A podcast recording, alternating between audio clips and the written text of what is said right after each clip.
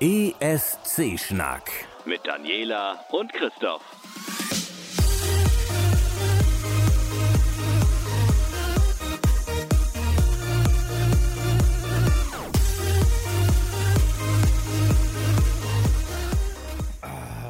Endlich wieder im Studio, ne? So, also ich konnte noch mal näher ran ans Telefon, hätte ich beinahe gesagt. Endlich wieder im Studio. ja, ähm, ans Mikrofon wollte ich kommen. Ja. War, war ja auch schön, ne? Also Ja. wir waren, ihr habt uns gehört beim Deichpod und äh, ihr habt uns gehört beim Podcast-Tag und das macht uns natürlich total viel Spaß, aber für jemanden, der zu Hause sitzt und das nur so mit, ja, mit Versatz mitbekommt, euch ist wahrscheinlich auch lieber, wenn wir wieder im Studio aufzeichnen. ja, das glaube ich auch. Ähm, ja, und ähm, im Grunde genommen ist es auch nicht so wirklich irgendwie ähm, wenig los, oder? Ich meine, es ist relativ viel los im Moment, was ESC angeht. Ja, wobei, ähm, sagen wir mal so, die einschlägigen Newsportale, die ich so abgrase, die ähm, beschäftigen sich vor allen Dingen damit, wer wann, wie, wo, welchen Vorentscheid macht und welche ehemaligen ESC-Teilnehmer oder ESC-Halbfinalsteilnehmer oder ESC Vorentscheidsteilnehmer dort dann in der Jury sitzen und so. Also Ja. das ist zwar irgendwie viel an Masse gewesen, dass ich irgendwie durchgucken musste für heute, aber, aber so an Klasse, hm, und dann bin ich auch noch an einem Thema echt hängen geblieben. Also immer war's doch weiter. interessant. Also ich habe mich echt. Ich, ah, ich habe ja vor, vor zwei, drei Wochen habe ich ja schon mal angefangen, Themen ein bisschen loszusammeln. Ich hätte sofort eine Folge aufzeichnen können, Ja, ja, aber das- dann äh, warst das- du im Stress, dann war ich im Dänemark-Urlaub. und, ähm, und dann, ah, nee. Aber was hast du denn so gemacht die letzten Wochen, so seit dem Podcast-Tag? Ich hatte ja gedacht, dass es eigentlich jetzt mal ein bisschen ruhiger wird nach dem Podcast-Tag. Äh, Pustekuchen, dann kamen die ganzen Leute, die, äh, für die ich dann so arbeiten muss und hatten äh, ganz Die viel auf dem Arbeit. Zettel. Ja, arbeiten halt, ne? Ähm, das kam mir dann so ein bisschen dazwischen und äh, wenn man dann irgendwie so aus dem Büro kommt, hat man auch keine große Lust mehr, irgendwas zu machen. Und das Wochenende war dann auch mal äh, vollgepackt mit allem möglichen Kram. Also viel Kleinkram eigentlich. Heute wollte ich zum Beispiel eigentlich traditionell, seit vier Jahren mache ich das, jedes Jahr, die letzte Hafenrundfahrt in Kiel mitmachen. Die fahren irgendwie 15 Uhr los und dann ist es quasi die letzte für die Saison. Und ähm, selbst heute konnte ich mich nicht aufraffen, weil ich mal wirklich so richtig schön die Schwerkraft auf der Couch aus, also auskostet Ich habe. hatte auch Also extra geschaut, ob ich bei Twitter irgendwelche Hafenrundfahrtsbilder sehe, bevor ich dich anschreibe. Nein, nein, äh, das wäre ja auch, ich meine nicht, dann wäre ich um fünf oder sowas, wäre ich wieder zu Hause gewesen. Das wäre jetzt nicht das Problem gewesen. Ähm, aber äh, jeder, der in Kiel ähm, im Sommer unterwegs ist, den kann ich so eine Hafenrundfahrt empfehlen. Habe ich noch nie gemacht. Wir sollten das wirklich mal machen, vielleicht die erste im nächsten Jahr. Vielleicht können Ähm, wir da den Ab ah, miese, miese Cross-Promotion. Vielleicht kann ich da den Ablegen-Podcast mal aufzeichnen. Ja, gute Und du Idee. kommst als Gast vorbei. das können wir gerne Ist es machen. überhaupt schlimm, einen Podcast zu machen, in dem Christoph nicht beteiligt ist? Ich finde das ganz okay. Ich habe mir schon überlegt, ob ich ihn frage, ob er unser Intro spricht. Jetzt, hm, Oh. hier schön, haha, vor Publikum. Vielleicht. Damit wenigstens so ein bisschen Christoph in meinen anderen Podcast-Projekten drin ist. Das ganz ohne, das geht nicht. Ja, also ein paar andere Podcast-Projekte habe ich tatsächlich jetzt irgendwie auch noch irgendwie am, äh, angeschoben. Mal gucken, ob da noch was bei rumkommt. Ähm, ich habe relativ viele neue Podcasts. Siehst du, ich habe nicht aufgeschrieben, welche neuen Podcasts ich höre. Die wollte ich nämlich ein paar vorstellen, habe ich vergessen. äh, machen Aber wir beim nehmen jetzt, wollte ich gerade sagen, wir können dann direkt einen Termin festmachen. Genau. Denn da wird jetzt wieder einiges kommen. Ihr werdet also wieder häufiger was von uns hören. Also äh, Themen sind da. Jetzt äh, hängt es nur noch an der Zeit, die wir selber haben. Genau, Aber das ist noch zwei, drei Folgen, dann sind wir wieder voll im Fluss. genau. Was hast du gemacht? Ich war im Dänemark-Urlaub.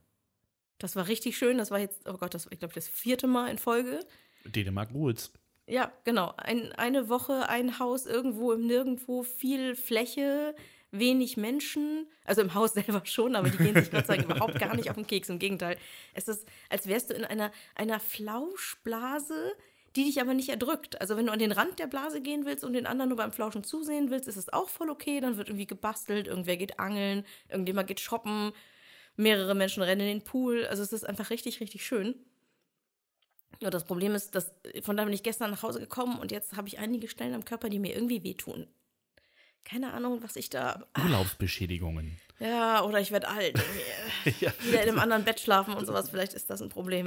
Oder ich habe mich bei irgendjemandem angesteckt. Aber nein, es war mega schön. Und ähm, außerdem habe ich, wie gesagt, diesen, diesen Ablegen-Podcast mit ein paar Leuten endlich mal. Die, die Idee ist auch schon über ein Jahr alt gewesen. Einfach auf ein Bötchen setzen und mal über Kiel reden. Äh, Jetzt muss ich nur, haha, ich ein Intro basteln. Da muss ich noch ein bisschen ran. Aber Das es schaffst du, da bin ich das, ganz sicher, Genau, ja. ich habe ja Christoph jetzt schon als Stimme verpflichtet. Äh, ähm, Und äh, dann haben wir den, den Grüncast haben wir offiziell veröffentlicht und dann hatten wir den Tag der deutschen Einheit in Kiel, der war naturgemäß am 3.10. naja, am 2.10. Und wir waren am 2.10. Genau. unterwegs, genau.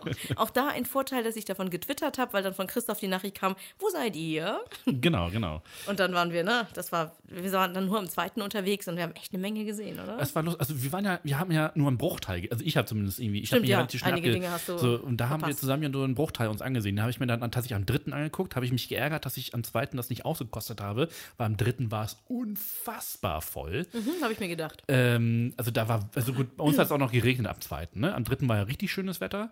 Am zweiten hat es ja so ein bisschen genieselt. War ja nichts Schlimmes, aber ähm, so. Eben, und auch nur in dem Teil, in dem du dabei warst, ehrlich gesagt. Ich war ja vorher auf dem Rathausplatz und da Regen. hat sich die Stadt Kiel dargestellt, Ja. in so, so Hütten, die soziale Stadt und die digitale Stadt und, und die Städtepartnerschaften und. Es war super abwechslungsreich, es war mega niedlich. Ich habe voll viele schöne Sachen gesehen und dann waren wir kurz am Bootshafen und dann haben wir dich im Rotlichtviertel getroffen. dann waren wir auf der Ja. Ländermeile, dann konnten wir mit dir nicht ähm, zu den Bundesorganen, weil du eine Glasflasche mit hattest. Ja, ich kam ja gerade aus dem Büro. Ich kam ja direkt Ja. aus dem Büro. Außerdem war das da auch überall mega voll, die Schlangen waren lang. Äh, Es soll irgendwo Michael Schulte, um mal kurz einen ECSC-Bezug in diesen Podcast zurückzubringen, es soll irgendwo Michael Schulte aufgetreten sein, aber das war mir zu voll. Ja, ähm, äh, Peter Maffay war ja auch da am, am dritten. Ich hörte und Johannes Oerding auch. Genau, der hat, glaube ich, den Hauptakt und Peter Maffay war nur Überraschungsgast. Und ähm, das, da muss wohl wirklich die absolute Hölle los gewesen sein, weil zu dem Zeitpunkt, wo dann Herr Maffay auch aufgetreten ist, war gleichzeitig Schleswig-Holstein-Magazin mit einer Live-Schalte. und sie hat Ein definitiv. Schelm, wer Böses dabei denkt. Ja, sie hat aber definitiv das Studio nicht gehört, weil sie einfach irgendwas gesagt hat, aber nicht auf die Frage geantwortet hat. Das fand ich sehr, aber super souverän. Also Hut ab vor dieser Leistung, das war wirklich gut. Sehr gut. Ich war beim NDR und habe mir angeguckt, wie dort gerade Menschen gekocht haben. Es gibt diesen Philipp Yes, den kenne ich nur, weil er mir bei Instagram folgt. Ja, ja. Ähm, er ist auch bei Twitter. Ja, möglich. äh, auf jeden Fall ähm, habe ich nicht gedacht, also ich sehe ja ab und zu Videos von ihm und seiner Frau und sowas alles und weil ich gucke mir das dann an. Ich habe den halt noch nie live moderieren sehen. Und nun sah ich ihn moderieren, er war da mit Kochen und Schnibbeln und allem beschäftigt und dachte, holla, ist der Typ durchtrainiert. Ja, das auch. Meine Güte. Er ist so ein bisschen mehr für den bunteren Teil im Schleswig-Holstein-Magazin zuständig. Okay. Er, ist, er, hat, er hat so eine flippige Art, was ich ganz süß finde eigentlich. Ähm, ich kann mir auch gut vorstellen, dass einige Leute damit nicht so gut um können. Aber die. Ich mag auch Ina Müller, also ich bin entspannt. Ja, ähm, ich habe gestern getwittert, dass ich wahnsinnig gern einfach mal mit Ina Müller mich tierisch gepflegt besaufen möchte. Vielleicht habe ich das gelesen. Ähm, also, ich finde halt, achso genau, worauf ich hinaus wollte, warum, warum Philipp Jess so interessant ist, ist eben, er hat immer diese, ähm, diesen Kochpart äh, im Schleswig-Holstein-Magazin, ähm, irgendwie jeden zweiten Donnerstag oder so, auf jeden Fall regelmäßiger. Es gibt noch Dirk Luther, den ich ein bisschen besser finde als ihn, aber egal. Ähm, Die haben halt zwei gute Leute. die haben zwei hervorragende Leute. Und ähm, ich, mir fällt gerade der Name von dem Koch ein, ähm, mit dem er da zusammenkocht. Das ist auch, äh, der ist nämlich auch wirklich gut. Ich habe das schon 100 Jahre nicht mehr gesehen. Jedenfalls, ähm, man kann das ja nach ein paar, bisschen, ein paar Tage nachgucken beim, beim Schleswig-Holstein-Magazin. Die Rezepte findet man auch alle dort. Aber äh, was ich ganz gut finde, ist, die machen nämlich relativ viel vegetarische Sachen und auch wirklich sehr kreative vegetarische Sachen. Also da lohnt sich wirklich einmal reinzuschauen. So, jetzt haben wir genug Werbung für den NR gemacht. Genau, aber vegetarisch, wir hatten, äh, wir haben uns auch ein bisschen durch die Ländermeile gefuttert. Mm, lecker, lecker. Ne? Genau. So Sanddorn-Schnaps in Brandenburg und äh, bergische Waffeln in Nordrhein-Westfalen und vor Genau. allen Dingen hatten wir Thüringer Klöße. lecker. Kloß mit Soße. Das Mhm. war schon, also es war schon ganz schön geil. Was braucht der Mensch mehr? Ich habe letztens Kloßteig gekauft, der liegt noch im Kühlschrank. Mhm. Und äh, jetzt gehen wir aber wirklich langsam mal zum Podcast zurück. Ähm, ich wollte nämlich schon mal vorwarnen, ich werde heute wahrscheinlich ein bisschen bitchy. Oh Gott, okay. Mhm. Ich habe nämlich gerade noch ein bisschen rumrecherchiert und bin da auf zwei, drei Artikel, die zum selben Thema äh, geklickt und habe noch gedacht, das kann ja nicht, das kann ja nicht sein. Und habe mir dann mal die Originalquellen angeguckt, also den Twitter-Account von dieser jungen Frau Ja. und dachte, Alter, das ist ja noch schlimmer. Es ist ja noch schlimmer. Meine Güte. Und deswegen, also mir wäre es total egal, ob das Männlein oder Weiblein ist. Da ist jemand mit massiver Selbstüberschätzung, meine Fresse. Oh, warte Und- mal, ist das die, mit der ich mich mit unserem Account angelegt habe? Keine Ahnung, hast du? Das kannst du dann in dem Moment noch mit Okay, dann kommen wir gleich dazu. Aber das ist halt einfach, wenn, wenn jemand dumme Sachen tut und sagt und das ist dann zufällig eine Frau, die mich da irgendwie nervt, dann, dann nehme ich euch die Arbeit ab und nenne mich selber schon mal bitchy oder zickig oder sowas. Aber äh, kann ja sein, dass ihr das genauso seht wie ich. Also nur schon mal so als Vorwarnung, ich werde nachher nochmal quakig. Ne? Ähm, aber vorher reden wir über was Schönes, nämlich Genau. über den Podcast-Tag. Ja, das war wirklich schön. Vielen Dank an alle, die übrigens äh, gekommen sind. Es waren äh, wieder ein paar mehr als beim letzten Mal. Und auch noch bunter, was die, die Herkunftsorte und Länder und sowas angeht. Also Mhm. es war wirklich, es war der Wahnsinn. Es gab Zitronenkuchen. Das ist richtig. Es gab Silent Disco Kopfhörer. Das war der Wahnsinn. Und zwar hat der Christoph das irgendwo mal aufgegriffen, dass das doch eine gute Idee wäre, wenn man äh, den Raum verlassen könnte und man könnte trotzdem mitbekommen, worum es geht. Und ich sagte, mhm, mach du mal. Ich kümmere mich in der Zeit um den Kuchen und darum, dass es Frühstück gibt und Essen und sowas in der Art. Und du kümmerst dich mal um diesen Part. Alles ist gut. Und Gott sei Dank gab es auch eine Menge lieber Leute, die uns insgesamt mit Technik geholfen haben. Ja, das war von, wirklich sehr gut. Von Jörn Schaar über, über Sven. Oh Gott, ich bin so schlecht mit Nachnamen. Ähm, Herr Evil Wallace. Herr Evil Wallace. Herr Dann Evil Wallace. Jeder weiß, wer Dan Evil Wallace Genau. ist. So. Das war der Typ mit der Hose der fehlenden in, beim Stimmt. Deich-Podcast. Genau. Ähm, auf jeden Fall, eine Menge Leute haben sich irgendwie in Technik reingehängt und ganz, ganz liebevoll sich irgendwie gekümmert, gemacht, getan, mit aufgeräumt. Ähm, und wir hatten halt einen Raum, Live-Podcast, einen Raum, Workshops und äh, was machst du, wenn du in beiden sein willst? Oder was machst du, wenn du gerade ganz woanders bist, du würdest aber gerne eins davon hören wollen? Dann trägst du die Silent Disco Kopfhörer mit drei Kanälen. Das war super. Genau, auf Kanal 3 hatten wir halt noch eine äh, Dauerschleife mit Podcasts.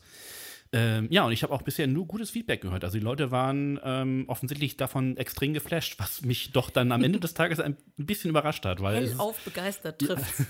Da kam jemand auf mich zu, den hatte ich mal auf dem Barcamp getroffen, aber kannte den jetzt nicht näher. Mhm. Ähm, und weil ich so schlecht in Namen bin, merke ich mir nur Krimskrams, nämlich dass er für dass er sich um Sketchnotes kümmert und dass er Sachen für die Volkshochschule macht. ah, der hatte, bin glaube ich, einen amerikanischen und einen englischen Namen, ne? echt schlecht in Namen. Auf jeden Fall. Ich folge ihm auf jeden Fall. Stand ich gerade irgendwie an dem Tresen, wo die Getränke waren und er kommt auf mich zu, strahlt mich an, mega herzlich, legt den Kopfhörer etwas zur Seite und sagt, das ist so geil, das ist so geil, ich kann mir was zu trinken holen und ich bin weiterhin im, im Workshop-Raum, das ist so, also Wahnsinn. Also es kam, eine Spitzenidee kam super an, Sehr schön. aber um mich selbst zu loben, was auch viel Spaß gemacht hat, waren Bravos. Oh ja, die waren super. Ich habe noch zwei liegen. Sehr gut. Ich habe nämlich vor ein paar Wochen meiner Mutter helfen müssen, sich äh, um circa die Hälfte der Quadratmeter zu verkleinern. Was bedeutete, dass auch von mir eine ganze Menge Dinge leider irgendwie aus Dachboden und, Podca äh, und, und, und Keller irgendwie raus mussten. Unter anderem eine Kiste voll mit Bravos aus den späten 80ern und frühen 90ern. Und die wollte ich eigentlich wegwerfen. aus den 80ern und den 90ern. Ich wollte die eigentlich alle entsorgen. Nein, nein, Und dann nein. habe ich gedacht, ach, nimm die Kiste doch einfach mit einem Podcast-Tag. Da kann Und- jeder noch mal was lernen. Es hat sehr, sehr viel Spaß gemacht, auch schon am Abend zuvor. Wir haben uns ja schon Mhm. am Abend zuvor ganz gepflegt dort äh, getroffen, aufgebaut, ein bisschen was getrunken und uns gegenseitig was vorgelesen. Ich hörte, dass Mexikaner ausgeschenkt wurde. Nein, das, da hast du falsch gehört. Das, hier eskaliert nichts. Wir sind wie beim Deichpott. Genau. Hier eskaliert gar nichts. Auf jeden Fall wurde ich tatsächlich von mehreren Leuten darum gebeten, diese Kiste doch regelmäßig zu Veranstaltungen mitzubringen. Ganz Man würde sich Meinung. auch darum kümmern, dass die wieder zurückkommen, alle. Wo ich sagte, nein, bitte nicht. Wenn bei jeder Veranstaltung drei, vier Hefte fehlen, dann habe ich da immer noch drei, vier Jahre von gut. Nee, aber die, das war wirklich, äh, erstmal äh, hochinteressant waren die Psychotests. Ja. Wer auch immer sie ausgefüllt hat. Wahrscheinlich ich. Das war wirklich sehr schön. Damit könnte man wirklich noch mal eine große Session auf der Couch machen. Und was richtig spannend war, waren die ganzen äh, Annoncen für Brieffreunde. Oh, das war creepy. Das war nicht spannend. Das Meine war ultra Güte, creepy. Wie viele Fotos mit Geburtsdatum, Und voller Adresse. Sternzeichen, voller Adresse und dann so das O und das W vor der Postleitzahl. Ja, stimmt. Hebt die Hände, wenn ihr noch wisst, wofür das war. Ich sag nur, fünf ist Trümpf. Ja. Rolf. Nein, Ja, also ja, es war also sehr, das sehr war- schön. das und, war äh, wirklich gut, ja. Das machen wir nächstes Jahr wieder, oder? Ja, sicher. Genau, es haben sich, sicher. haben sich ein paar Leute gefunden, die der Meinung waren, ein, ein Podcast-Tag, auch wenn wir ihn schon von Freitagabend bis Samstag ziehen, sei noch zu kurz. Man könnte das ja vielleicht ein bisschen verlängern. Und Christoph hat gesagt, ja, mal abwarten. Es ist halt immer noch ganz schön viel Arbeit für, für zwei Leute. Also von daher, äh, da müssen wir mal gucken. Wir haben bisher immer irgendwie eine Lösung gefunden, oder? Mhm, genau, So. wir haben auf jeden Fall immer noch die Zeit, äh, ein Podcast-Special aufzuzeichnen. Genau. Das war auch wieder eine sehr flauschige Angelegenheit, würde ich sagen. Ich meine, ich freue mich ja sowieso immer, wenn ich ähm, die Leute vom ESC Green Room treffe. Äh, diesmal hat noch was Neues. Genau, also wir schicken ganz, ganz liebe Grüße an Dennis. Genau. Ne, denn äh, Dennis war einmal per Remote zugeschaltet, einmal war er persönlich da und jetzt war Dennis plötzlich eine Sonja. Genau, aber nicht, weil er nicht mehr Dennis ist, sondern weil Sonja neu dazugekommen ist. Das, Genau. das muss man ja mittlerweile dazu sagen. Das, das stimmt. Also liebe Grüße an Dennis. Wir haben dich vermisst. Wir würden uns Ja. freuen, dich wiederzusehen. Aber du hast mit Sonja wirklich eine würdige Nachfolgerin bekommen. Das Absolut. hat sehr viel Spaß gemacht. Äh, auch, auch nachher die Gespräche mit Sonja irgendwie so im, im Foyer oder so, äh, das war. Auch so über ähm, Fußball, nicht mehr ESC, sondern ja, über Fußball. Das war richtig super. gut. Oder über Kopenhagen. Äh, äh, es, war wirklich mal eine Wohltat, sich mit jemandem über Kopenhagen auszutauschen. Großartig. Ja, aber da waren auch mehr Leute, oder? Ich kam immer wieder mal vorbei an, an Menschen, die sich über Kopenhagen unterhalten. Vielleicht sollten wir eine, eine Hörerreise nach Kopenhagen organisieren. Warum nicht? Ähm, ähm, der Marcel, äh, der äh, ist an dem Tag, äh, am, am Tag danach ja nach Kopenhagen gefahren als Urlaub. Also insofern war er auch schon mal mit drin. Wobei er mir ein paar Nachrichten geschickt hat davon, dass er gerade ähm, in seinem Hotelzimmer sitzt und sich langweilt, weil es draußen schifft wie Sau. Keine Ahnung, das hat er mir nicht geschrieben. Okay. Er ist jetzt mein Freund. Bitte, Ich glaube bitte. nicht. Ich, ich glaube, der mag uns beide. Ja, davon gehe ich ganz, ganz klar aus. Also insgesamt äh, liebe Grüße, wie gesagt, an alle, die da waren, auch an alle, alle äh, die geholfen haben. Es gibt so ein paar Podcasts, die auch über uns gesprochen haben. Da habe ich jetzt aber leider keine Liste vorbereitet, die muss ich dann mal Das äh, nachreichen. machen wollte ich sagen. Spätestens zum nächsten Podcast-Tag genau. verlinken wir das dann alles wieder. Genau. Ähm, Aber war mega wird, schön. Es wird auf jeden Fall nächstes Jahr wieder einen Podcast-Tag geben. Ich habe das Datum schon wieder nicht rausgesucht. Ich glaube 15.09. Nageln uns aber jetzt mal nicht drauf fest, weil ähm, soweit wir Gucken wissen, wir wird es auf jeden Fall auch eine neue, eine nächste di Ja, ja, die, digitale der Woche Termin geben. für die also digitale Woche steht. insofern wird es auch Deswegen, definitiv einen neuen Podcast-Tag Februar, geben. März, Also, April, Mai, Juni, Juli, August, September. Äh, 19. Ah, guck. Der 19. September. Also das könnt ihr euch dann schon mal zumindest als Save the Date äh, eintragen. Ihr werdet, wenn ihr uns hört, sowieso nichts dazu verpassen, wenn es um den Podcast- Pod Podcast-Tag geht. So, Genau, wir schicken euch sonst Podcasten, Karten, genau, irgendwie. irgendwie so. Aber ähm, wir haben ja eigentlich Rubriken, ne?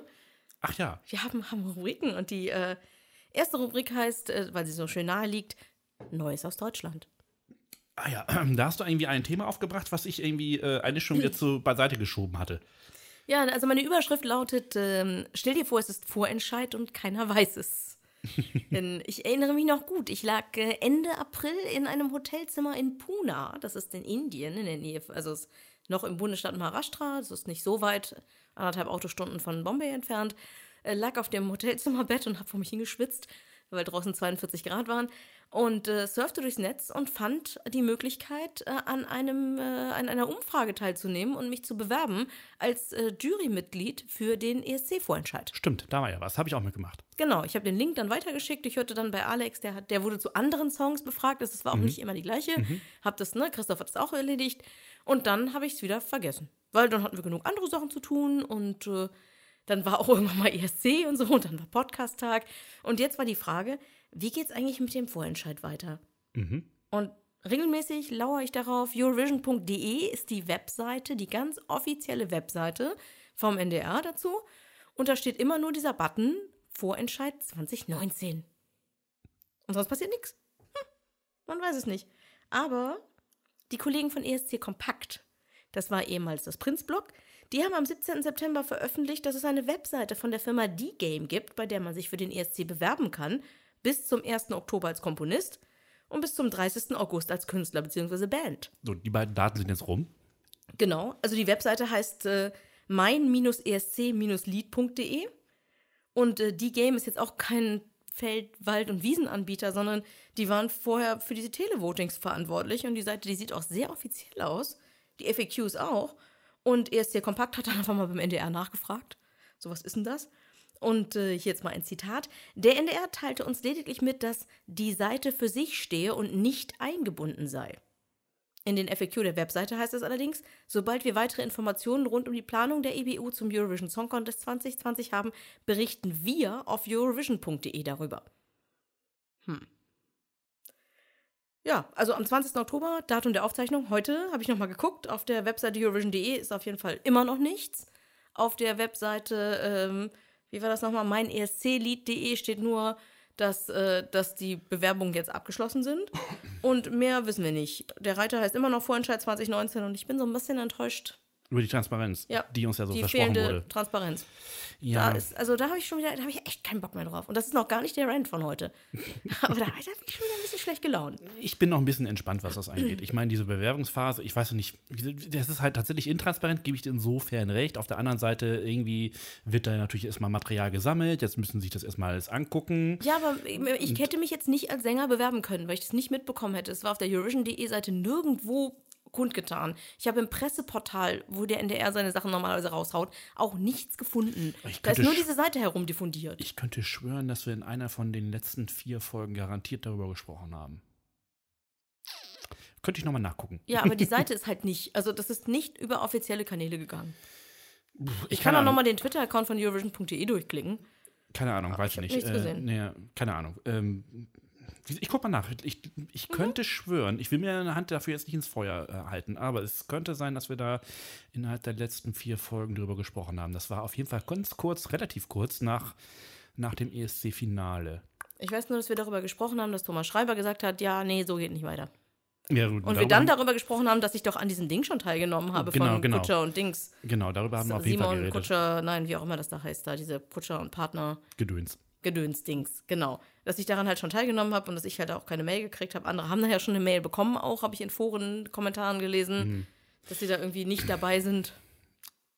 Wie gesagt, ich bin da völlig entspannt noch. So, wenn, wenn Mitte November bis äh, Anfang Dezember noch nichts rauskommt, dann werde ich irgendwann auch ein bisschen Langsam pissig. Ja, ähm, kommen wir was, was, Was Positives. Schönes, genau. genau. Wer sind die Hamburger Goldkehlchen? Die Hamburger Goldkehlchen sind ein Chor von 70 Männern, die sich vor anderthalb, zwei Jahren angeblich in einer Karaoke-Bar zusammengeschlossen haben und immer mehr wurden. Und äh, die wurden dann, die wurden dann vom Geheimtipp so langsam zum Gassenhauer. Die sind mit Johannes Oerding aufgetreten. Die wollen unbedingt die Elbphilharmonie voll machen. Die sind bei den Online-Marketing-Rockstars schon mit auf der Bühne gewesen. Äh, der Claim ist: 70 Männer, ein Chor, keiner kann singen. You will love it. Habe ich, glaube ich, mal bei das gesehen. Okay. Mhm. Wobei, keiner kann singen, ist ziemliches Understatement, muss man mal sagen. Also das klingt schon ganz schön geil, was die da von sich geben. Ich habe die noch nie live gesehen, weil jetzt, als ich es dann irgendwann letztes Jahr mitbekommen habe, war es dann immer schon ganz gut, ganz gut ausgebucht. ähm, und diese Band, die möchten gerne für Deutschland zum ESC. Also der Chor. Ja, aber nicht beim Und- ESC. Ja, jetzt kommt der Punkt. Also, ESC Kompakt, wie gesagt, der ehemalige Prinzblog, die haben am 6. Oktober einen Artikel veröffentlicht, der besagt, dass diese Band, also als Band, dass sie gerne zum ESC wollen für Deutschland. Und am 10. Oktober waren sie dann auch schon bei ihnen, denn die singen normalerweise nur ähm, Coversongs, aber das geht ja noch nicht. Und am 10. Oktober haben sie halt einen Song veröffentlicht, der, wenn ich das richtig gelesen habe, Mr. Mercury heißt Okay. sich tatsächlich äh, um Freddie Mercury drehen soll. Und ähm, haben dann einen Release-Termin für den Song gehabt. Da war dann auch zufällig die zweite Bürgermeisterin von Hamburg mit dabei. Und äh, ähm, das hat wohl ganz gut geklungen. Also ich kenne jetzt tatsächlich nur eine schriftliche Beschreibung des Songs. Ich hatte keine Zeit mehr, da noch reinzuhören, ob es den jetzt schon gibt oder nicht. Aber der ist wohl sehr abwechslungsreich und auch bis zum Ende hin macht er wohl Spaß. Ich bin mal gespannt, was, das, was da kommt. Grundsätzlich bin ich erstmal, erstmal positiv gestimmt. Aber dann halt die Frage, was machen wir denn nun mit den 70 Leuten? Und da gibt es dann halt auch irgendwie eine Idee. Und zwar wissen sie halt, das ist ja etwas, was ihr hoffentlich auch wisst, beim ESC-Finale dürfen immer nur Maximum sechs Personen auf der, auf der Bühne stehen. Und ähm, das haben sie sich dann so gedacht, dass sechs von ihnen live antreten werden, darunter die beiden Gründer, Fleming und Max. Und vier weitere Goldkielchen, die den Song gut transportieren und gleichzeitig irgendwie so repräsentativ für die, anderen stehen. Und ähm, es gibt äh, angeblich dafür auch schon ein äh, ausgefeiltes Staging-Konzept, welches sicherstellt, dass der komplette Chor beim ESC intelligent in Erscheinung tritt. Aber ich weiß noch nicht ganz genau, wie sie das dann mit, der, mit den Stimmen machen wollen, weil es dürfen, also alles, was gesungen wird, muss live gesungen werden. Ja, aber es kann ja sein, dass bloß weil die jetzt immer mal mit 70 Mann irgendwo stehen und ähm, We Will Rock You krakeelen, dass sie diesen Mr. Mercury Song tatsächlich auch so geschrieben haben, dass ihn auch sechs Leute singen können. Naja, also sag mal, sechs sind auf der Bühne, die haben ja immer noch hinten äh, im Backstage, also so ein, so ein, so ein ähm, für, für die Backing-Sänger haben sie immer noch so einen so einen Bereich. Aber ich weiß nicht, ob es da irgendwie eine, eine Beschränkung gibt. Wahrscheinlich nicht. Aber ich glaube, die IBU zeigt ihnen auch den Vogel, wenn da irgendwie 65 Leute hinten stehen sollen. Ich finde es erstmal eine gute Idee. Vor allem, Aber wir wissen vom. NDR wissen wir ja nicht. Ich habe Fragen. Ich finde das immer noch sehr, sehr witzig. Vielleicht kriegen die auch einfach einen gewissen Teil vorne im, im, im Publikumsbereich und dann singen sie aus dem Publikum heraus mit oder so. Hm, Ich sehe schon die Überschrift. Das, ich ich stelle mir das sehr gut vor. Denk daran, wie bei irgendeiner Fußball-WM die ganze Zeit irgendwelche irischen Songs gesungen worden sind und sowas, was irisch, Island, Irland, keine Ahnung. Aber das fanden doch alle toll, wenn im Publikum mitgesungen wird. Ja, äh, ist sowieso. Ich meine, wenn ein Stadion singt, ist es geil. Aber Mhm. das wird dann wirklich schwer beim ESC. Und äh, natürlich hat man dann beim NDR nachgefragt, somit, und was sagt ihr nun zu den Goldkehlchen? Mhm. Und der NDR sagt mal wieder, ähm, wir melden uns, wenn es was gibt. Don't call us, we call you. Genau. Das kenne ich. Und das haben sie auch gesagt über die nächste Künstlerin, nach dem Motto, wir sagen nichts dazu. Aber zu Recht. Ja, So, pass auf. Das ist tatsächlich die, mit der ich mich über den, äh, mit dem ESC-Schnack-Twitter-Account angelegt habe. wie geil. Ähm, Wollen wir erstmal kurz erzählen, um wie es geht? Ähm, ja, ach, okay. Ali komm. Ryan. Wenn du rantest, ist es okay. Nee, du darfst gleich mit renten. Das macht gut. Na, Also grundsätzlich finde ich es voll gut. Ich finde es gut, wenn jemand was will, was dringend will und dann auch alles, alles dafür tut und sich reinhängt und so. Ähm, und äh, das passiert gerade mit Ali Ryan. Die ist, die war beim deutschen Vorentscheid beim letzten. Falls ihr euch nicht mehr so richtig erinnert, sie war lang, blond, hatte dunkles Licht, lief auf einem Laufband, man konnte fast nichts sehen. Der Song war auch nur so, hm, meiner Meinung nach. Und sie hat irgendwie gleich zu Anfang schon was Klamotte von sich geworfen, wo ich noch dachte, geil, Trickkleid. Aber sie hat irgendwie alles in die ersten 20 Sekunden gepackt oder in die ersten 15. Und dann plätscherte dieser Song, Song im Halbdunkel vor sich hin. Und ich war froh, als es vorbei war. Der war irgendwie blutleer und ähm, sie hat die Stimmen des Eurovision Panel damit gewonnen, hat den fünften bei der internationalen Ju- Jury und den vierten beim Televoting gemacht. Also richtig geil war es nicht. Und äh, die hat sich dann gesagt, hm, ähm, ich möchte gern trotzdem teilnehmen. Und äh, sie hat dann erzählt, also sie wäre ja, also bei einer internen Auswahl, da wäre sie auch bereit, nochmal für Deutschland anzutreten. Ja, ja, das hatte ich gehört. Genau. Also, wenn sie gewählt würde, so. Genau, also wenn sie intern, wenn Deutschland, also wenn der NDR sagen würde, wir wollen dich unbedingt und auf Knien sie anflehen, so nach dem Motto, dann wäre sie doch tatsächlich bereit, nochmal für Deutschland anzutreten. Und ähm, So, ich muss das kurz bei mir auf dem Rechner Genau, und scheinbar hat der NDR ihr diesen Wunsch aber nicht erfüllt. Deswegen hat sie sich dann laut Eurovision.de am 23. September mit fünf Songs beim schweizerischen Fernsehen beworben und hat es auch gleich bei Twitter kundgetan. Und am 3. Oktober hat sie sich dann mit sieben Songs in San Marino beworben. Warte mal ganz kurz, bevor du da äh, Ja? äh, noch weiter ausführst, ähm, muss mein Mikrofon. Wollte sagen, nimm das Mikro mit zum Rechner. So, es klappert gerade ganz kurz, Augenblick. So, sie hat geschrieben bei Twitter Wann denn? So für die zeitliche Einordnung. am 23. September. Ja. To all my at Eurovision fans, I received hundreds of messages from you guys asking me to reapply for the German national selection. I am not. Alles in Großbuchstaben übrigens, also gebrüllt. Ähm, I told NDR, the only way I would even consider, übrigens auch in Großbuchstaben geschrieben, ähm, it would be through internal selection and it looks like they are choosing the old process. Also sorry, darauf habe ich als äh, ESC-Schnitt geschrieben, wow, so viel Selbstvertrauen muss man haben, um sich nicht einer gewissen Konkurrenz zu stellen und dann in einem Wettbewerb anzutreten. Puh, dann lieber nicht. Sie hat darauf geantwortet, ähm, kann es arrogant nennen, man kann es auch äh, selbstbewusst nennen, weil Selbstwertgefühl, ich kann es gerade nicht lesen, äh, ist ja nichts Schlechtes. Außerdem wurde ich gefragt, zurückzukommen, nicht andersrum. Ja, aber von deinen Fans, nicht vom NDR übrigens. Ähm, äh, äh, habe nur deshalb die Erklärung äh, getweetet an meine Fans, damit sie verstehen, warum ich abgelehnt habe. So. So, so. Naja, also wie gesagt, sie hat, ähm, sie hat uns ne? kundgetan, dass, dass sie halt äh, beim, ne, dass sie nicht für Deutschland antreten wird, wenn es nicht eine interne Auswahl gibt. Christoph hat gerade mal seine Einrichtung zerlegt hier. Ist ja nur die Ikea. Genau. Dann, 23. September, fünf Songs fürs Schweizer Fernsehen. Hat sie bei Am selben Tag. Ja. Am, also da hat sie es bei Twitter kundgetan, dass sie das getan hat. Am 3. Oktober dann mit sieben Songs für San Marino. Und da hat sie uns dann via Twitter informiert, dass die Verantwortlichen in San Marino die Mail fünf Tage später geöffnet haben. Da hat sie nämlich eine Benachrichtigung bekommen. Davon hat sie einen Screenshot gemacht, hat ihn bei Twitter reingetan. Wo ich dachte, einerseits, ja geil, die haben deine E-Mail geöffnet. Andererseits, ey, die haben nach fünf Tagen deine E-Mail geöffnet, Alter. So, echt jetzt? Du bist ja, du bist ja mein Held.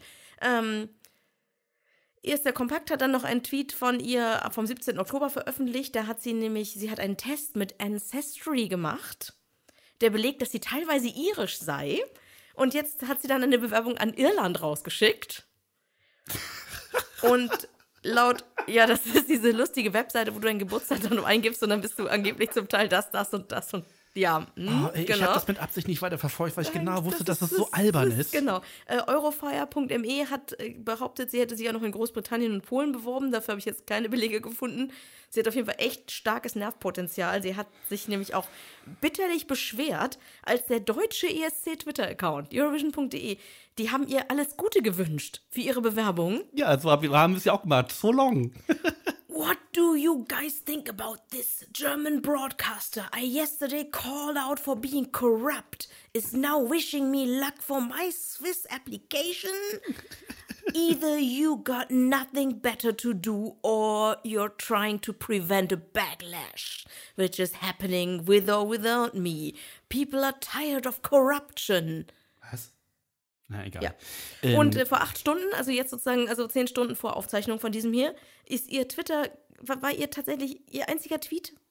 What other countries should I apply for at Eurovision? 110 Postings darunter, ich habe lieber nicht geguckt. Wahrscheinlich hätte ich irgendwie Lampukistan drunter geschrieben oder so. Aber das ist, das, was mir bei dieser ganzen Sache fehlt, wie gesagt, ich finde es ja eigentlich ganz geil. Wir haben schon ein paar Mal darüber gesprochen, dass es bei Vorentscheiden so Wiederholungstäter gibt in anderen Ländern, die es dann irgendwann vielleicht sogar schaffen und auch ganz gut sind eigentlich. Aber was mir so fehlt, ist, warum will sie eigentlich zum ESC? Also bei den Hamburger Goldkehlchen war zum Beispiel so ein kleines Video dabei, da haben sie erzählt, warum sie denn die Veranstaltung toll finden und äh, manchmal hören wir das in ehrlich, manchmal hören wir das als aufgesagtes Sprüchlein, was sie vorher auswendig gelernt haben, aber gar nichts. Ich habe mich echt durch ihren Twitter-Account durchgescrollt, um rauszukriegen, was sie denn nun mit dieser Veranstaltung verbindet, außer jetzt irgendwie Aufmerksamkeit. Genau darum geht's, Dani. Und deswegen habe ich das jetzt auch bei Twitter, ich habe, glaube ich, noch einmal geantwortet und ihr auch viel Glück gewünscht und geh, geh mit Gott, aber geh. Genau, Äh, geh ähm, weit weg. ähm, die will Aufmerksamkeit. Und das ist ja okay. Das ist äh, zum Teil natürlich Job von einem Popsinger, damit man seine Platten Ja, verkauft. das so. total, total okay. Ja, aber irgendwann ist einfach ein Punkt erreicht, wo ich dann irgendwann nur noch die Augen so weit nach hinten rollen möchte, dass ich hinten aus der Stirn gucken könnte. Ich Also, denke halt darüber nach, ob wir das als feste Rubrik übernehmen. Nervige Twitter-Accounts von nervigen möchte gern Nein, nur sie. ESC-Sternchen. Nur sie. Oh nein. Nein, tu mir das nicht an. Okay, dann, äh, ich habe noch mal kurz geguckt und ich war tatsächlich auch damals schon von ihr genervt. Ich kannte sie ja nicht. Mhm. Ja, ja, sie wir, ne? wir, waren, wir waren ja Dies oben war dieses im. Bewerbungsvideo. Genau. war Das- so richtig dieses, ah, ich mache ja Musik in the USA. Ich denke, Alter, 300 Euro kostet so ein Flugticket, das kann sich jeder von uns leisten. Dann bin ich auch in LA gewesen. Ich habe sogar ein paar Wochen in LA gewohnt, dumme Schnalle. Ähm, und, ich- und dann, dass sie ja auch Musik eigentlich nur für ihren kleinen Bruder, der irgendwie in irgendeiner Form eine Behinderung hat, macht. Und das macht sie so stark. Hast du das echt nochmal angeguckt? Ich habe ich hab mir meine Notizen dazu angeguckt. Okay. Also okay. die ist für mich einfach das komplette Sinnbild dieser aktuellen Instagram-Influencer-Generation. Alles immer so bäm mit der Keule, ne, immer einer oben drauf und dann war sie so beleidigt, weil sie den Vorentscheid nicht gewonnen hat und und mal ehrlich gesagt, ESC Kompakt, die ja sehr in sie verliebt waren, was auch total okay ist, gar keine Frage. Ich fand Soldi halt gut und ich bin immer noch sehr verliebt in so, 3, 2, 1, Amir. es, er muss jede Folge vorkommen. Das ist voll okay. Aber wenn die in ihren Artikeln das schon so drehen mit 100 Leute haben sich für sie entschieden, ja, sorry, aber fünfter Platz beim, beim, vierter Platz beim Televoting und fünfter Platz bei Da hat sie nicht mal, ähm, bei war der internationalen Jury. nah am Sieg dran. nicht mal ansatzweise. Und dementsprechend denke ich mir halt echt arme Maus. Ne? Und, und ach, obendrauf dann noch, habe ich vorhin mal gelesen, sie hat schließlich ihren Song selbst geschrieben, Klammer auf, Ausrufezeichen, Klammer zu. Da denke ich nur, ja, Dieter Bohlen schreibt auch jeden Tag Songs. Ja, so Alter. klingen die ja auch. Also, ich meine. Ja, also das ist für mich echt So ein, kein ein Tipp von mir Kriterium. noch an, an Frau Ryan, wobei da ist, glaube ich, gerade die äh, Bewährungsfrist abgelaufen, Mhm. ähm, ist äh, Schweden, weil die nehmen auch gerne äh, Legionäre aus anderen Ländern. Solltest natürlich ein bisschen Schwedisch lernen dann. ja, Äh, da das finden sich bestimmt 3% Schwedisch in ihrem Geburtsdatum drin. Oder Garantiert, garantiert. Alter. Und ähm, wo das, kommen wir gleich nochmal drauf, wo das äh, noch offen ist mit ähm, äh, sich zum, für den Song bewerben, wäre Dänemark. Da kann man sich noch mit dem Song bewerben. Bis. Aber möchtest du denen das antun? Die ist, glaube ich, kurz vor, oh, ich möchte meine Umkleide nur weiße Lilien. Und ähm, Vossen. Egal. Ähm, wie gesagt, ich habe ich hab mich da bei Twitter kurz mit ihr, das war so im Augenwinkel gelesen, dachte so, was geht denn mit ihr ab? Ja. Und habe dann einfach so einen voll Komment- am Teller. hab dann einen Kommentar, also sie retweetet, auch nicht einen Screenshot gemacht, weil ich es normalerweise mache, sondern ich habe sie ganz normal retweetet mit einem Kommentar oben drüber, um halt so ein bisschen, ähm, äh, also um, um, um das schnell abzuhandeln, weil ich dachte so, flapsig einmal äh, über Twitter raus ist okay. Und dann antwortet sie halt auch noch und daraufhin habe ich ihr auch noch mal kurz äh, geantwortet. Aber ganz ehrlich, also Soll sie mal machen. Ich frage mich, wann wir die Ankündigung von ihrem neuen Album haben. Das wird wahrscheinlich in den nächsten sechs Wochen sein. Wenn nicht, war das irgendwie ein bisschen viel heiße Luft Dazu muss aber irgendjemand mit ihr auch ein Album produzieren. ja, keine Ahnung, das kannst du ja auch zu Hause Hätte machen. sie Hallo, das nicht gepostet mit Ich produziere ein Album? Jetzt noch nicht, jetzt macht sie ja noch ein bisschen aufbauschen. Darum geht es ja erstmal Community schaffen. Ja, aber Und dann mal so sagen- zu erzählen, ich produziere ein Album. Hey, äh, die Songs, die Songs wurden eigentlich genommen, aber ihr könnt sie jetzt kaufen. Hier ist mein Album. So, weißt du? So, Aber sie hat ja auch nicht überall die, ne, sie hat ja nicht überall neue Songs gepostet, sondern nach dem Motto, also von den sieben Posts, die sie dorthin geschickt hat, waren fünf die von denen, die sie in die Schweiz geschickt hat und so. machst du gerade den G-Song? Irgendwie äh, alle, ja alle Songs, die ich so. Aber das sind alles auch Siegel und so, dass die sind alle zumindest schon mal erfolgreich gewesen. Naja, sagen wir mal so, man kann auch erfolgreich beim ESC werden. So ist es jetzt nicht. Genau. Ne? So, und wenn sie es wird, viel Glück. Ich glaube nicht daran, weil ich, äh, wie, wie, also gerade beim Vorentscheid war sie für mich ähm, Unsympathisch. vorletzter Platz. Ne? Ja.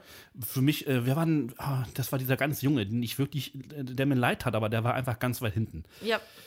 So, den hatte ich ganz unten eingereiht. Und dann kam aber auch gleich nein, nein, wenn es nach ESC-Kompakt geht, war sie, war sie Deutschlands Liebling.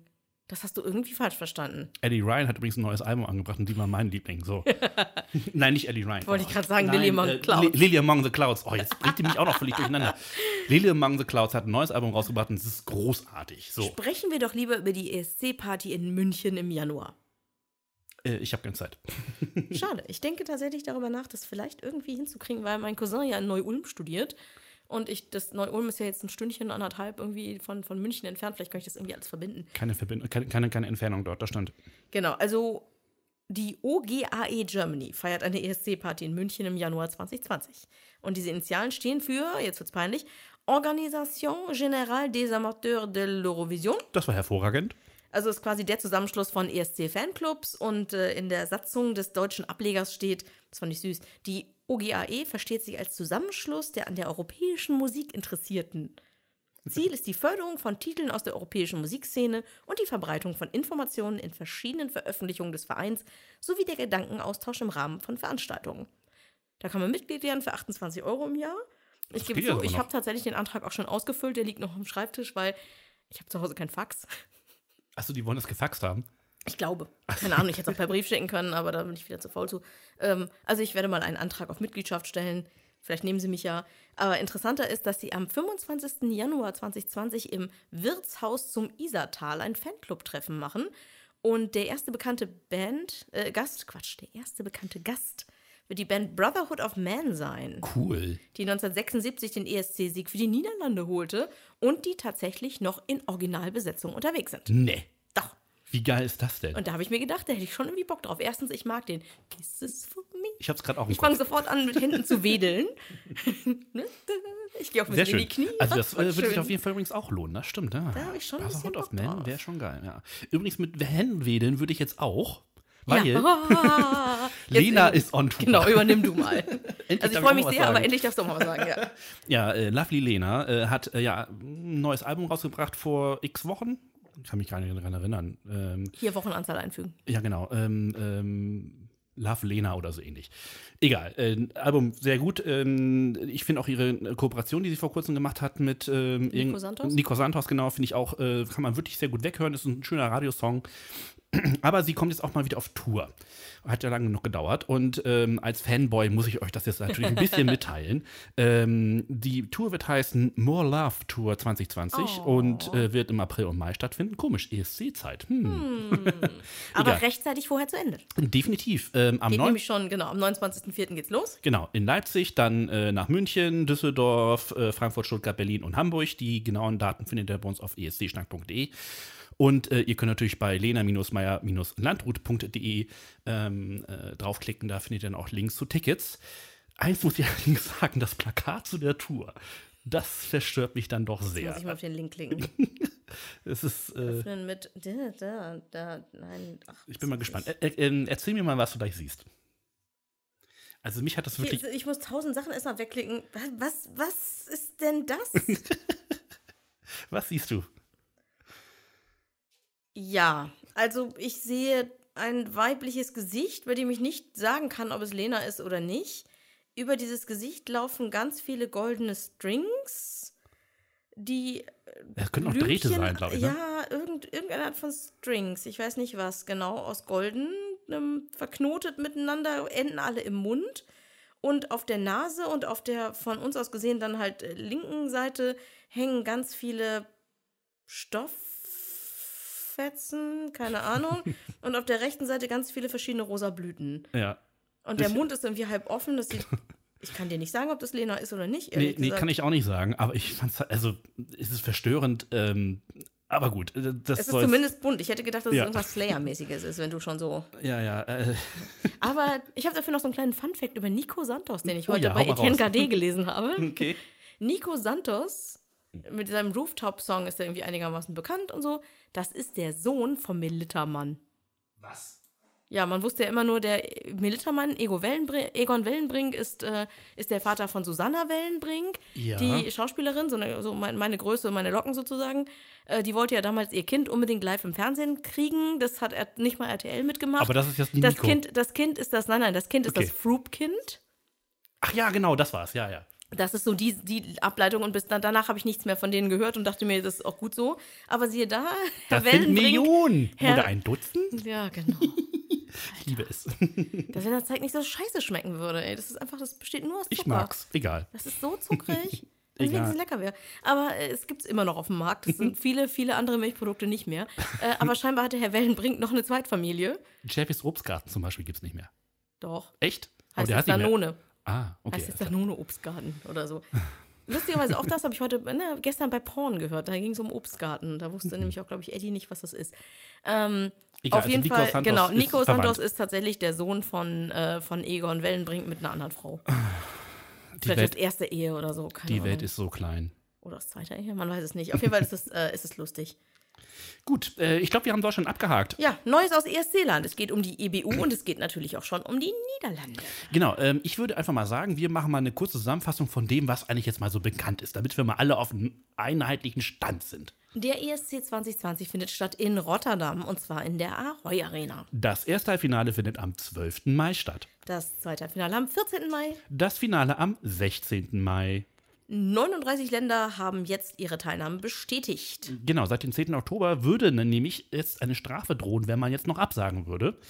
Aber ähm, das heißt jetzt nicht, dass äh, nicht vielleicht doch noch jemand nachrücken könnte. Also, Genau, also man könnte noch zusagen. Ist, wie gesagt, es wäre ungewöhnlich, aber ähm, ähm, Ja, letztes Jahr waren es 43, oder? ja.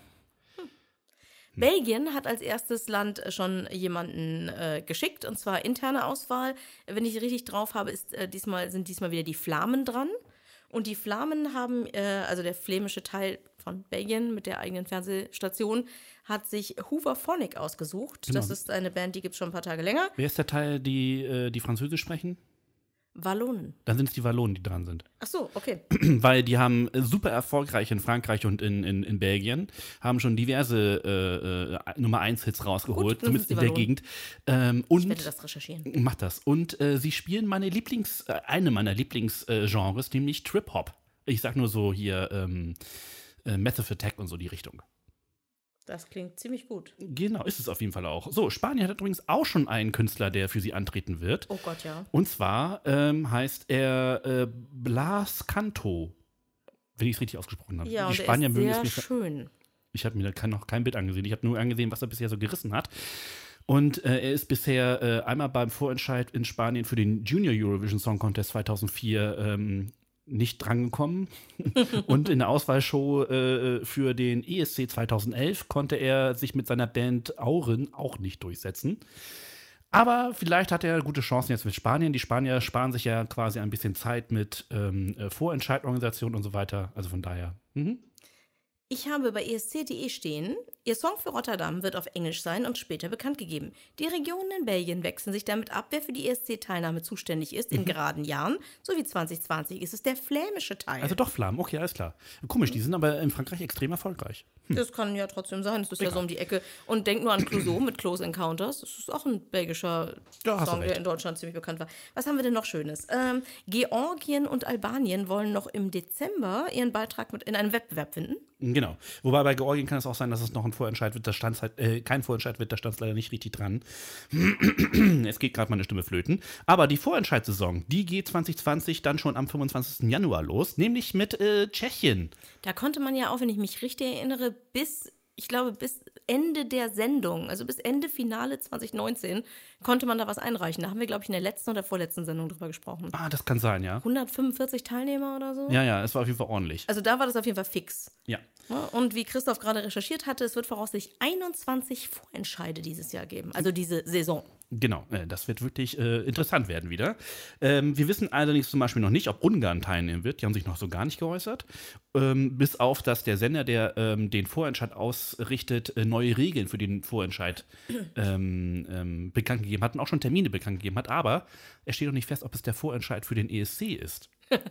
Kann schon für irgendwas anderes sein. Ja, so. Und ähm, Bulgarien wissen wir leider auch noch nicht, ob sie zurückkehren wollen oder nicht. Und die Ukraine hat, aber das werden wir an einem anderen Termin etwas weiter beleuchten, hat auch schon wieder eine lustige Kriterienliste erstellt, äh, was man alles nicht darf, wenn man der ukrainische Beitrag werden will. Ich habe das jetzt diesmal extra nicht recherchiert, ich habe es nur überflogen, irgendwas mit, man darf dann die ganze Zeit nicht auf russischem Staatsgebiet auftreten und so weiter Ja, und so fort. Das wird wieder ein Riesenspaß. Äh, Bei Twitter gab es äh, irgendwie äh, lustige Tweets, dann irgendwie ähm, Vorentscheid Ukraine 2021, äh, du darfst keine russischen Vorfahren haben.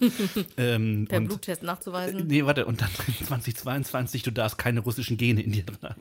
Oh Gott, ey. du Scheiße. Ja, genau, das wird auch Ja. richtig gut erfolgreich sein dann in, in der Ukraine nach 40 Jahren. Mann, Mann, Mann. Aber das werden wir zu einem anderen Zeitpunkt. Wenn wir ein bisschen stärker auf die Vorentscheider eingehen, werden wir das auch nochmal aus der. ja, wenn ich dazu dann noch Lust habe, wer weiß, Genau. was überhaupt in der Ukraine passiert. Und also. äh, genau, wenn wir, ne, und zu der Zeit, in der wir uns viel darüber aufgeregt haben, haben wir uns auch viel darüber aufgeregt, dass wir so wenig Transparenz hatten bei den Ausrichtern in, ah, nicht in Aserbaidschan, in der Ukraine. Doch, in der Ukraine, Doch, in der ja, ja. Ukraine, genau, das war nämlich auch. Ähm, dass wir nicht wussten, wann gibt es eigentlich Tickets, findet es überhaupt statt, haben die genug Kohle, wie, was, wo. Die, die Niederländer, die sind da ein bisschen offener. Ne, denn man konnte bei ESC Today, Today gerade nachlesen, dass so ein ESC ganz schön teuer ist, wenn man den ausrichten will.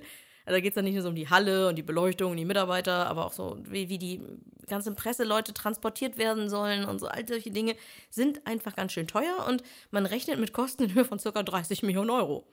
Das ist schon mal eine Stange Geld, für die man eine Sendung machen kann. Mhm. Und äh, die, ne, ein, ein Teil der Kosten, der wird wohl auf jeden Fall wieder reinkommen, denn die IBU gibt ein bisschen Kohle und die Sponsoren geben Kohle und natürlich werden Tickets verkauft. Und man weiß auch schon, dass die Stadt Rotterdam 15,5 Millionen Euro in den großen Pott schmeißt. Wow, das ist die Hälfte.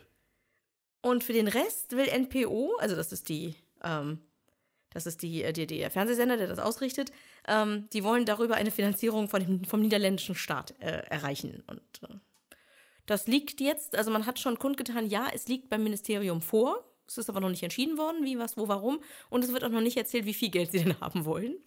Aber grundsätzlich fand ich das mal ganz spannend zu erfahren, was das eigentlich alles kostet und wie das finanziert wird. Es ist auf jeden Fall netter, als ewig im Dunkeln gelassen zu werden. Und Das stimmt. Wir machen mal einen kleinen Abstecher nach äh, ähm, Norwegen. Zu einem bekannten äh, Menschen, der äh, den, den wir quasi eigentlich auch nur wegen des ESC eigentlich kennen, oder? Genau. Jon Ola Sand. Ah, ich liebe ihn eigentlich. Genau. Denn ähm, wir kennen ihn, weil er beim ESC in Düsseldorf 2011 zum ersten Mal dabei war.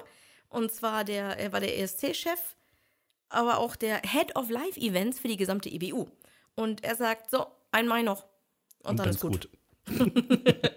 ja, schade. Ne, also er ist wirklich aktuell zuständig für den Eurovision Song Contest, für den Junior Eurovision Song Contest, für alle zwei Jahre stattfindenden Eurovision Young Musicians und für den Eurovision Choir. Und äh, hat jetzt gesagt, komm, reicht, ich muss mal wieder was anderes tun. Ich gehe dann nach Norwegen zurück und werde dann in der Zentrale der dortigen Rundfunkgesellschaft NRK arbeiten. der ist schon 58. Jo, Der sieht aber definitiv nicht so aus. doch, Nee, der sieht doch, der sieht doch, also fast 60 hätte ich immer gedacht. nee.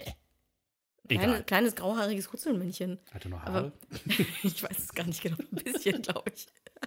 Also normalerweise sind die Chefs ja eher so im Hintergrund, ne? Ja, das ist ja, das ist ja Aber so nicht nach bei dem der Motto. IBU. Genau, das ist sonst so, ein Ja, aha, so, aha, hm, ja klar, wer ist nochmal? Aber bei Jon Olason, das, das fand ich echt super. Der war vor allen Dingen in Deutschland halt auch sehr bekannt, denn äh, zum Beispiel bei den Vorentscheiden 2018 und 2019 hat er vorgetragen, wie denn die Televoting-Ergebnisse hier waren.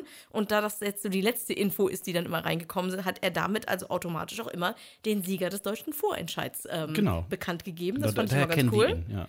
Und äh, die internationalen Fernsehschauer kennen ihn, weil er im Halbfinale und im Finale dann immer, dann gab es so diesen Kameraschwenk auf ihn rüber, wenn es darum ging, sind die Ergebnisse denn korrekt? Genau, ist denn alles zu unserer Zufriedenheit so, ne? Und dann kann er nochmal sagen, jo, Und was hat er genau gesagt? ähm, oh, warte, du hast es aufgeschrieben, Ich ich, hab's hab's nicht im Kopf. Äh, äh, take it away. Genau.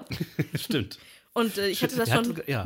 ja, ich hatte schon vor ein paar Wochen das äh, in unser Skript gestellt und äh, habe heute halt nochmal so ein bisschen nach Updates geguckt.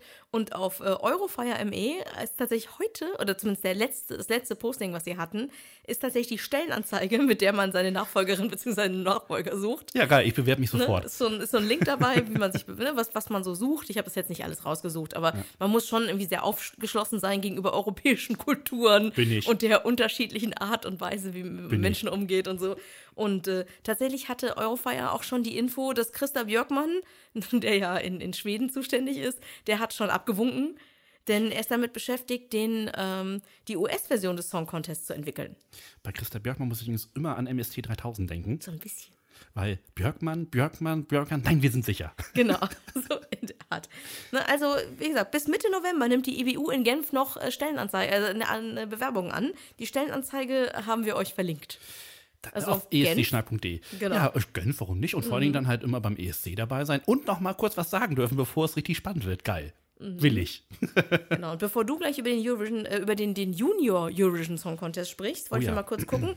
Denn äh, nicht nur im Januar in München, sondern auch im April in Amsterdam heißt es Eurovision in Concert.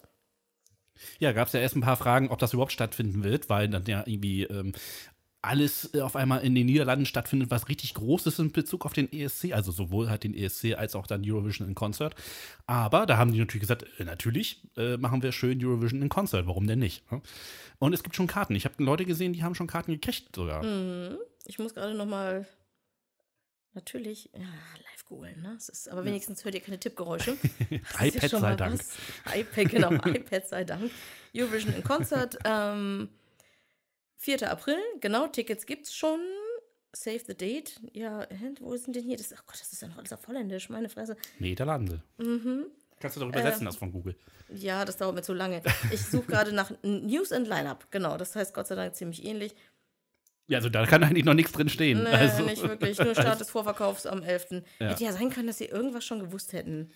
Dann eben nicht, aber das, das ist eigentlich ein Selbstgänger, oder? Ja, definitiv. Also ich äh, würde mich sogar ähm, nicht wundern, wenn das irgendwie bis Weihnachten ausverkauft ist. Also Also 4. April, falls ihr euch noch Tickets schenken lassen wollt. Ähm, Eurovision in Konzert, Konzert in Amsterdam. Also hat Amsterdam so ein bisschen auch wieder Eurovision Luft, auch wenn der ESC in äh, Rotterdam stattfindet. Aber jetzt Junior Eurovision. Christoph, dein genau, Part. genau. Also der große ESC liegt hinter uns, äh, Eurovision Choirs liegt hinter uns und jetzt im Herbst kommt das nächste große Event, nämlich der Junior Eurovision. Und äh, der findet dieses Jahr in Polen statt. Ähm, ich muss übrigens sagen, irgendwie holt der ähm, JESC ganz schön weit auf auf den großen äh, Eurovision Song Mhm, also die Contest. Fotos sahen schon ganz schön geil aus. Also ähm, allein wenn man sich mal so die Bühne anguckt. Äh, Wir sehen eine große quadratische Bühne, ähm, die mit, lang, mit einem ganz langen Steg zum, ES, äh, zum, zum ESC Green Room, liebe Grüße nochmal an die Kollegen, an den, zum Green Room verbunden ist, der mitten im, im Publikum äh, zu sehen sein wird. Ähm, das Hauptthema dieser Bühne ist, sind, so, sind so Fäden, die LED-mäßig äh, leuchten. Und ähm, sind quasi dann so der Eyecatcher, weil sie so überall hingeschwungen werden und dann eben halt sich verbinden mit der Bühne und diesem geschwungenen Steg. Und wenn man sich dann das Logo anguckt von diesem diesjährigen ähm, äh, Junior Eurovision, ähm, dann sieht man einen, einen, ähm, einen Flugdrachen, wie man ihn jetzt so häufiger in, im, im Herbst sieht. Und äh, da macht das Ganze Sinn. Man hat da diese quadratische Bühne, das ist quasi dann so der Drachenkörper. Dann hat man überall diese Bänder, wo dann halt die, äh, äh, die Schnüren dran sind von diesem Drachen. Also wirklich in sich komplett geschlossen. Und ähm, das passt natürlich nicht nur gut den Herbst passt auch sehr gut zu Kindern und ähm, sieht irgendwie auch richtig geil aus. Dann ähm, haben wir wieder eine sehr hohe Teilnehmerzahl. 19 Länder schicken Beiträge nach Gliwice. Und wer ist nicht dabei? In Deutschland. Aber natürlich, wie jedes Jahr, sagt man, man ist im Gespräch. Mann, Mann, Mann. Ja, ähm, worüber wir uns noch viel mehr aufregen könnten, ist so ein bisschen der Abstimmungsmodus, weil äh, da haben wir was Neues. Ja, ich bin nicht amüsiert. So, die Siegerin oder der Sieger wird natürlich wieder 50-50 durch ähm, ähm, Jury und durch Publikumsvoting ähm, bestimmt.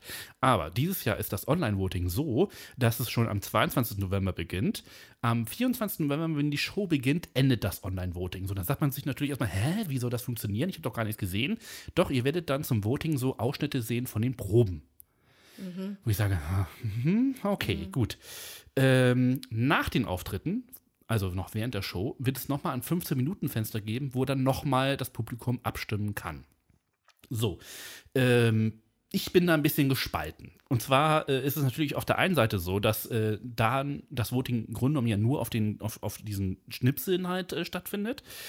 Und ähm, das heißt also dann, wenn jemand aufgeregt ist, also so ein kleiner Pimpf dann dort auf der Bühne steht und die Töne nicht mehr trifft oder irgendwie die Choreo verkackt und dann völlig raus ist, ähm, dann hat er natürlich eine gute Chance, dass er trotzdem noch relativ viele Punkte bekommt, weil wahrscheinlich die Probe einfach besser aussah. So. Naja, aber das, das hast du beim aktuellen, bei, bei den Großen jetzt auch. Wenn die Generalprobe gut gelaufen ist, dann hat sie die- Jurypunkte schon gegeben. So, ja. Ja, klar, aber trotzdem fehlt dann die Hälfte Punkte, die dann. Ne, ich weiß gar nicht, wann die Jury abstimmt. Ich denke mal, dass die Jury dann tatsächlich während der Show dann auch erst tatsächlich alles sieht und dann abstimmen darf. Also insofern wäre das dann noch relativ fair. Auf der anderen Seite muss ich allerdings sagen, ähm, es sind halt nur Showschnipsel und es ist nicht mehr das ganze Lied. Das, und das ist der Punkt. So, ein wo ich Song, sage, der in 15 Sekunden oder in 30 Sekunden noch gut wirkt, kann sein, dass der über drei Minuten nicht trägt. Ja, wenn man da echt nur diese, diese Schnelldurchlauflänge hat, dann ist das echt Wer problematisch. entscheidet, welcher Schnipsel es ist? Ja, die Delegation. Das ist immer so. Okay, Das ist ja auch bei den Schnelldurchlaufen so, dass die Delegation entscheidet, was gezeigt na wird. gut, dann. Ne? Also so. das ist dann immer so. Mhm. Ähm, also ich bin so, pff, ja und nein. Äh, wa- Warum experimentiert man jetzt mit so einer Scheiße rum? Und das am meisten, was mich am meisten, am aller, aller, aller meisten stört, ist, dass es online stattfindet. Cyber.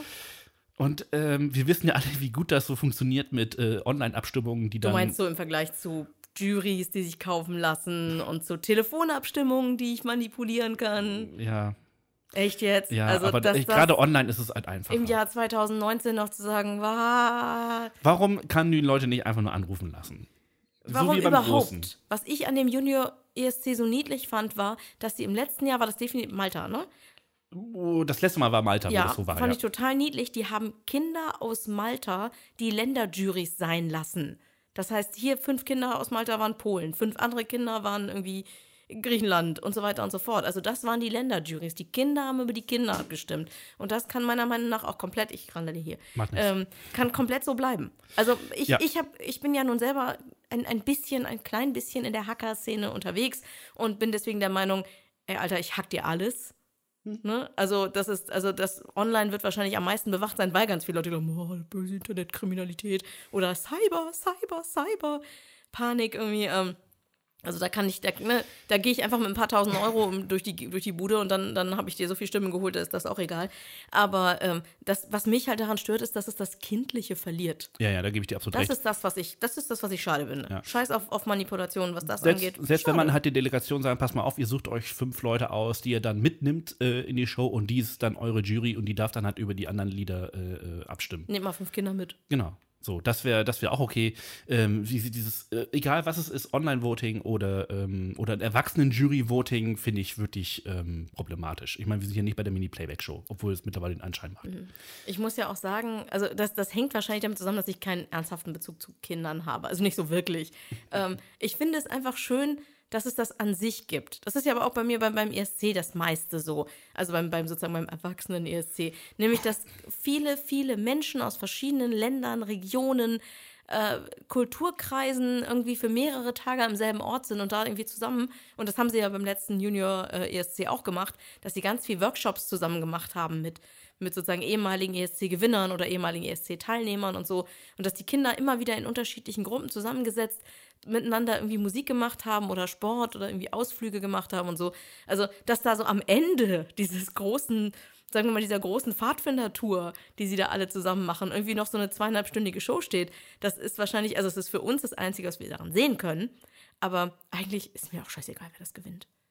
Ja, ja, Ich klar. wünsche mir einfach, dass die da eine unglaublich gute Zeit haben und äh, wir später dann mal ab und zu in irgendeiner Bio sagen können, ja, hat übrigens auch am Junior wie teilgenommen heute. oder hat den mal moderiert oder so. Oder Ja. das ist dann Ich, hübsch. ich glaube auch. Also das, der Punkt ist einfach, ich freue mich trotzdem darauf, dass, dass wir garantiert wieder richtig viele schöne Songs hören werden, dass wir ähm, ganz tolle äh, junge Künstlerinnen und Künstler äh, äh, sehen Das wird werden. bestimmt mega niedlich. Es wird total niedlich, da bin ich mir ganz sicher. Wir kriegen bestimmt eine tolle Show zu sehen, gerade äh, weil die Polen das erste Mal so ein, ein größeres Event äh, im Bereich der Eurovision halt präsentieren dürfen. Die werden sich garantiert Mühe geben. Ich meine, allein die Venue, wo die sind, also der, der Veranstaltungsort, ist größer als das, was Tel Aviv war. Okay. Also insofern, Nicht Freunde, ne, das ist schon, ist schon mal eine Ansage. Also ähm, am 24. November werdet ihr garantiert einen Livestream dazu finden. Ob das deutsche Fernsehen zeigen wird, wissen wir leider noch nicht. Ich hab, weiß ehrlich gesagt auch, muss ich mal zu meiner Schande gestehen, ein bisschen zu faul, um mal kurz irgendwie den Kika oder so anzuschreiben, sagen, zeigt es oder zeigt ihr es nicht. Können wir ja noch machen. Ja, vielleicht beim nächsten Mal. Wir reichen es nach. Ist noch ein bisschen hin bis zum 24. November. Bis dahin Eben. kriegen wir Bis dahin garantiert sollten noch, wir garantiert noch was aufgezeichnet noch haben. einkriegen, ja, ja. Neues aus den Teilnehmerländern. Genau, äh, Dänemark. Äh, mehr Macht den Zuschauern und Zuhörern. Juhu! Endlich. Äh, die sind natürlich jetzt schon voll dabei und wollen mal wieder ein bisschen was Neues machen. Und ähm, dazu muss man sagen, dass der dänische Vorentscheid gehört zu meinen Lieblingen. Also mein Herz, meine Herzensangelegenheit so ein bisschen. Ist halt unser Nachbar.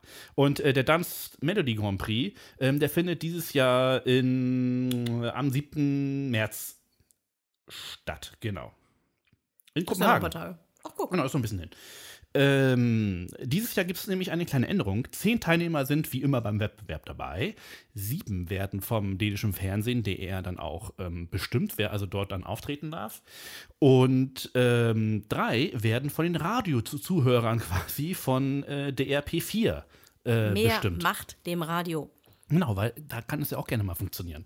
Und das funktioniert jetzt so: ähm, neun, Sen neun Songs werden von diesem Sender ausgewählt. Entschuldigung, da war das Bäuerchen der Sendung. Ja, ich hatte schon eins, aber das habe ich hier. Äh, das ist unter Twitters Ali Ryan Krimskrams untergegangen. Gott sei Sehr Dank. gut. Äh, also neun, äh, neun Songs werden von äh, DRP4 ähm, ähm, ausgewählt und die werden dann im Januar 2020 gespielt und dann können die Leute für diese Songs abstimmen. Und ähm, die, die drei Songs, die die meisten Stimmen bekommen haben, dürfen dann zu der großen Hauptveranstaltung ähm, antreten. Ist die Abstimmung online? Wahrscheinlich. Und es kann aber auch Telefon sein. Man weiß es nicht. Radio ist immer noch sehr telefonaffin. Ne, also da. Erwischt. Ähm, na, auf jeden Fall finde ich das total super. Weil, Ich finde es eine geile Idee. Ja, weil wir haben das 2013 auch gemacht. Also 2013, bei dem Vorentscheid, bei dem Christoph und ich ja irgendwie Peter Obern überfallen haben, ähm, wo Cascada gefahren ist, da war es nämlich auch so. Es Wir wurden heute bei Twitter übrigens so darauf, au- äh, äh, darauf hingewiesen, dass jemand noch immer noch sauer sei, dass Labas Banda nicht zum ESC gefahren ist. Ja, ich auch. Ich auch. Ich auch. Weil sowohl die Fernsehzuschauer, die abgestimmt haben, als auch die Radiohörer aus ganz Deutschland, von allen, ne, jeder, jeder NDR, äh, Quatsch, jeder ARD-Sendebereich hat einen Sender ausgeguckt, die mit abstimmen durften. Das heißt, ging also bundesweit. Und ne, auch die haben sich für Labras Banda entschieden. Nur hier Mary Rose und Tim Bensko und äh, Peter Obern und ich weiß nicht, wer Nummer 4 war. Die haben sich leider für, so deutlich für Cascada und gegen Labras Banda entschieden, dass es das halt wieder aufgehoben hat. Und ähm, das ärgert mich. Aber das war nämlich auch so ein Ding. Ich denk, denke nämlich, wenn so ein Sender schon regelmäßig alle Songs spielt, dass sie dann auch das Ding weiter begleiten werden. Auch die ganze Veranstaltung. Die Ja, haben ja ja, ein genau. Interesse daran. Also ich würde das sofort wieder machen. Ne? Also es, es spielt, bindet doch mehr die Radiostation ein. Also ganz ehrlich, wir beide haben lange genug beim Radio zu, gearbeitet, um zu wissen, dass wir uns eigentlich über Content-Ideen immer freuen. Äh, definitiv. Ja, also ich meine, Also- je mehr Sendungszeit ich füllen kann, umso geiler. Eben mit Inhalt, mit echtem Inhalt. Wobei ich denke mal, die NDR-Sender sind schon auch gut damit beschäftigt, die ganze Zeit zu erzählen, was in Schleswig-Holstein, Niedersachsen, Bremen, Mecklenburg-Vorpommern so geht. Aber Hamburg, hab ich vergessen. Ähm, aber Bremen, naja. ah, Äh, Bremen hatte ich. okay. Bremen hatte ich. ähm, aber trotzdem, ich fänd's gut. Also ich finde es sehr, sehr schön und deswegen Ja. freut mich, dass das Dänemark damit wieder anfängt und vielleicht kriegen wir das, also es muss ja nicht mal ein, so, das ist der, also was Dänemark ja jetzt macht, so nach dem Motto, das ist der Favorit der Radiohörer, der bekommt damit einen festen Platz im Vorentscheid.